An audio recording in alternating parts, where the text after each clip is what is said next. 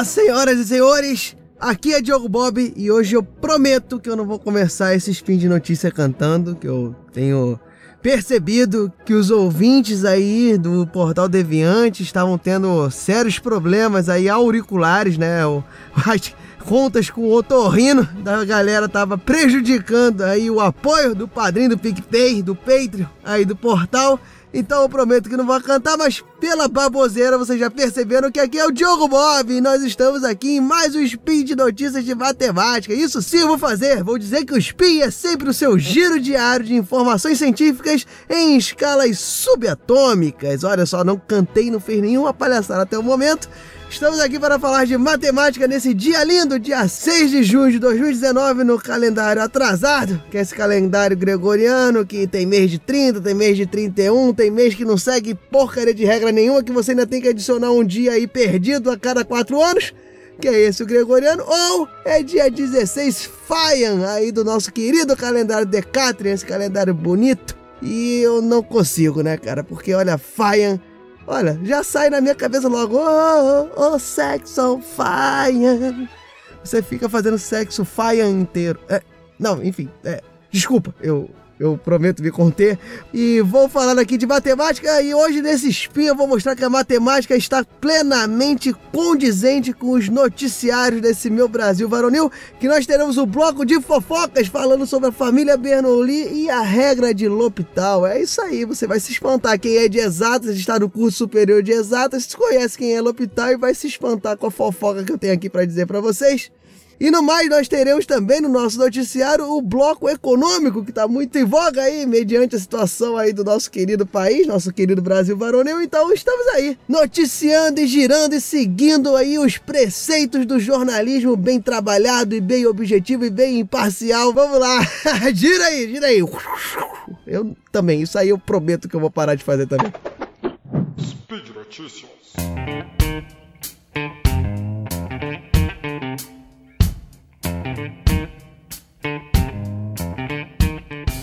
Galera, começando aí pelo bloco de fofocas, que é o que o brasileiro mais ama, porque não temos as fofoquinhas aqui na nossa ciência. Vamos falar um pouco da família Bernoulli. Isso, meu caro ouvinte, família Bernoulli, tá? Muita gente acha que Bernoulli foi um dos matemáticos mais extraordinários do nosso planeta. Vide a quantidade de contribuições que as pessoas veem mais no ensino superior do que no ensino médio. Mas não que eles não sejam brilhantes e fundamentais para o desenvolvimento da ciência, mas era um só, era uma família e eu digo aqui, faço a minha meia culpa que por muito tempo eu achei também que era uma pessoa só e achava ele realmente muito sinistro. Mas enfim, toda a família né, teve contribuições, uma das mais marcantes também seja no cálculo das variações. Um problema mais clássico dessa área aí é o problema isoperimétrico, tá? Que é você tentar descobrir qual é o terreno de maior área possível que você consegue cercar com uma corda de comprimento fixo, ou seja, você tem uma corda de um comprimento exato que não varia e você quer saber qual é o, o terreno de maior área. Esse é um problema isoperimétrico que tem histórias que tem contos relacionados a esse problema nos mais diversos campos da literatura, por exemplo, no poema Eneida, famosíssimo, tem citações sobre a origem da cidade de Cartago, da princesa Dido, que ela enganou o rei ali falando que ela fugida da sua cidade natal, ela pediu apenas um pedaço de terra que ela pudesse cercar com a pele de um boi. O rei aceitou, trouxa, não conhecia matemática, e ela cortou o couro do boi em tiras extremamente finas, fazendo uma corda enorme, e aí teria a origem aí literária da cidade de Cartago. Mas enfim, aqui voltando à família Bernoulli e o cálculo das variações, eu citei esse ramo porque aí você começa a ver a fofocada dessa família, que por exemplo, em 1697, Jacob Bernoulli ele desafiou o irmão Johann, obviamente Bernoulli também, para um problema desse tipo, de ISO perimétrico que eu já falei para vocês. E o Johan tirou uma onda que teria resolvido esse problema rapidamente, que teria, ele até se gabou dizendo que teria gasto apenas 3 minutos para resolver a solução. Porém, o problema estava equivocado, estava errado, então o Jacob não deixou passar a chance de sacanear o seu querido irmão Johan, mas não é aquela sacaneada de mesa de bar de churrasco de família. Ele simplesmente ridicularizou Jacob em toda a comunidade científica, escrevendo sobre ele e mostrando o erro, acabando totalmente com qualquer laço fraternal que tinha entre os dois. Uma família problemática, mas que é um caso raríssimo na matemática, pessoal, porque esta família Bernoulli, ela gerou oito matemáticos no período entre os séculos 17 e 18, sendo que desses oito, três são extremamente conhecidos, extremamente geniais. Foi justamente Jacob e Johann, esse dessa treta que eu falei para vocês, e o filho do Johann, que era o Daniel. E para continuar na temática de quão problemática é essa família, especialmente esses três matemáticos geniais, nós temos que em 1738 Daniel Bernoulli publicou um livro sobre hidrodinâmica. Até aí tudo bem, olha que orgulho para o seu pai Johann, né, o nosso filho, fazendo um livro publicando. Pois bem, não nós temos relatos que o Johan, pai do Daniel, tá? Ele publicou um livro sobre o mesmo tema posteriormente, porém com data retroativa, e insinuando e acusando que o Daniel roubou suas ideias para publicar o livro de hidrodinâmica. Olha que maravilha de família.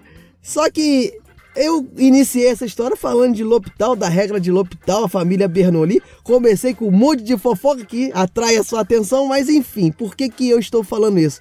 Porque em 1694, o nobríssimo francês Marquês de L'Hopital, tão conhecido da galera aí de exatas do ensino superior, ele pagou ao Johann, Johann Bernoulli, para que ele informasse as suas descobertas, os seus estudos na área da teoria do cálculo, que é onde ele, Marquês de L'Hopital, é muito conhecido, né? A, regra, a famosa regra de L'Hopital para resolver limites, né? Que você deriva em cima e embaixo, que ajuda para resolver os mais diversos limites, principalmente em determinações do zero sobre zero, infinito sobre infinito, enfim.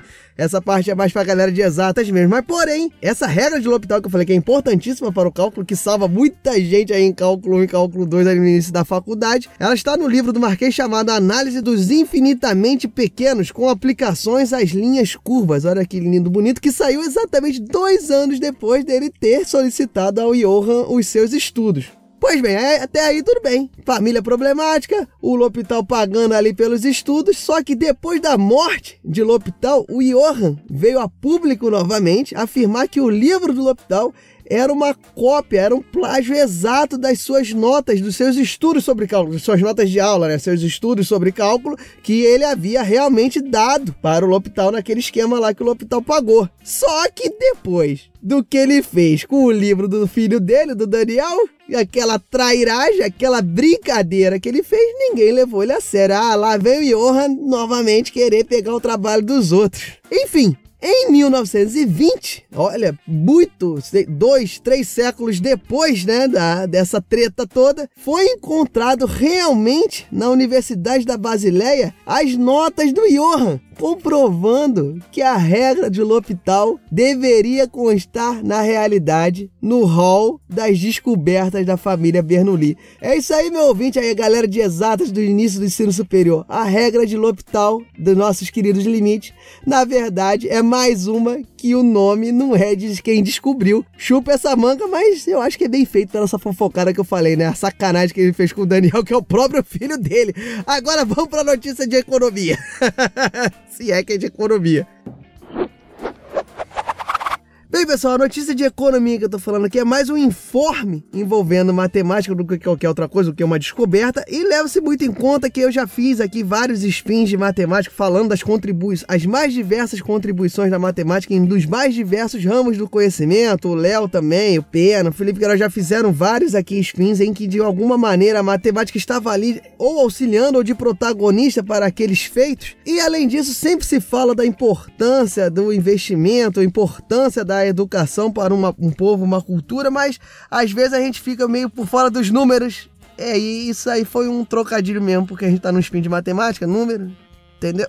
É, enfim. Mas enfim, a gente realmente fica por fora dos números e eu achei importante falar aqui um relatos e estudos envolvendo matemática que foram divulgados aí na imprensa, mais especificamente na Folha de São Paulo pelo Marcelo Viana, que traz um panorama muito interessante e realmente mais palpável para as pessoas entenderem o qual essa brincadeira entre aspas de investimento em educação precisa ser levada a sério. Enfim, os dados são os seguintes, que no início dessa década agora de 2010, né, 2010 a 2019, Reino Unido, França, Holanda e Austrália, elas realizaram estudos para saber qual é a contribuição da matemática nas suas respectivas economias. E as conclusões feitas por esses quatro países são surpreendentes e muito próximas aí entre os estudos desses quatro países que dizem que cerca de 10 a 11% dos empregos, né, dos empregos de cada um deles estão em profissões com forte conteúdo matemático e essas atividades geram em torno de 13 a 16% do PIB de cada um desses quatro países que eu falei. Vou repetir agora: Reino Unido, França, Holanda e Austrália. Só para você ter uma ideia e perceber o impacto de uma informação dessa, se você pegar o PIB do Brasil registrado aí em 2018, 13 a 16% de contribuição no PIB envolveria algo em torno a um trilhão de reais né? Ó, um número sugestivo, né? Que tá tão famoso aí da reforma da Previdência. Eu gostaria de deixar claro aqui que não estou entrando no mérito de ser um substitutivo ou não, ou criticando a reforma da Previdência. Nós temos aí muitas pessoas bem mais embasadas do que eu para dizer se ela é válida, se ela é justa, como está sendo discutido, e até porque a reforma da Previdência e o PIB não tem uma relação direta. A reforma da Previdência seriam gastos públicos, o PIB é toda a economia de um país, mas de qualquer forma, crescimento de PIB acaba acarretando em crescimento de arrecadação pública, mas novamente novamente digo que não estou querendo fazer nenhuma sugestão de substituição, de, de crítica a B ou C, só é interessante você ver que a matemática poderia estar envolvida num montante aí por ano próximo ao que pretende se economizar em 10 anos na reforma da Previdência. Você vê, para você analisar o impacto que a matemática, o estudo, o investimento, não gasto, mas o investimento para que se desenvolva a matemática e outras áreas é importante para uma nação. E fora esses estudos do início do século, recentemente a Espanha também divulgou dados de pesquisas que vão ao encontro dessas informações que eu acabei de falar. A Espanha é um país europeu que talvez a situação econômica, a, a distribuição da sua economia seja uma realidade mais próxima do Brasil, e as conclusões dele foram um pouco menores do que as anteriores, de 13% a 16%. Porém, lá também as atividades com forte incorporação de matemática criam 6% dos empregos e geram 10,1% 1% do PIB da Espanha, que seria em torno de 103 bilhões de euros aí para a Espanha no caso. Se você juntar impactos indiretos nessa conta, nesse estudo feito pela Espanha, aí a contribuição da matemática sobe para 19,4% dos empregos e 26,9% do PIB espanhol. E aí, só para deixar um pouco mais claro, né, a, a, influência da matemática, as profissões impactadas, não deixar isso tão vago, nós temos que ir lá na Espanha, que ficou mais identificado dessas áreas laborais, né, envolvendo matemática, seria informática, telecomunicações, finanças e indústria de energia. Lá foi aonde eles consideraram a matemática mais fortemente relacionada. E nessa toada, as conclusões do estudo espanhol justificam que esse resultado menor, né, em relação aos estudos de Reino Unido, França, Holanda e Austrália, leva-se em conta muito da peculiaridade da economia espanhola, que ela é mais voltada para ramos que não tem tanta a contribuição da matemática. É uma conclusão meia boba, meia fácil de você saber, né? A menos, obviamente, é porque a economia tem menos envolvimento de matemática. Mas enfim, o estudo tem várias recomendações de como fazer a Espanha sair um pouco desse atraso em relação aos outros países, que são, de, certa forma, relevantes ao Brasil, que é tornar a matemática mais protagonista no sistema educacional, vide a contribuição tão ampla que ela tem. E deixa aqui mais claro, né, pessoal, que, novamente repetindo, educação não é gasto, é investimento, não só em matemática, mas outras áreas também, áreas de humanas, por exemplo, porque se a matemática contribui com 13, 16%, tem muitas outras coisas do PIB aí que não é com a contribuição de matemática aí, com certeza tem contribuição de humanas. Mas, de qualquer forma, bater na tecla que é investimento, se você for pensar, um trilhão por ano aí na sua economia é algo que vale a pena investir. Eu, pelo menos, acho assim. Mas é isso aí, pessoal.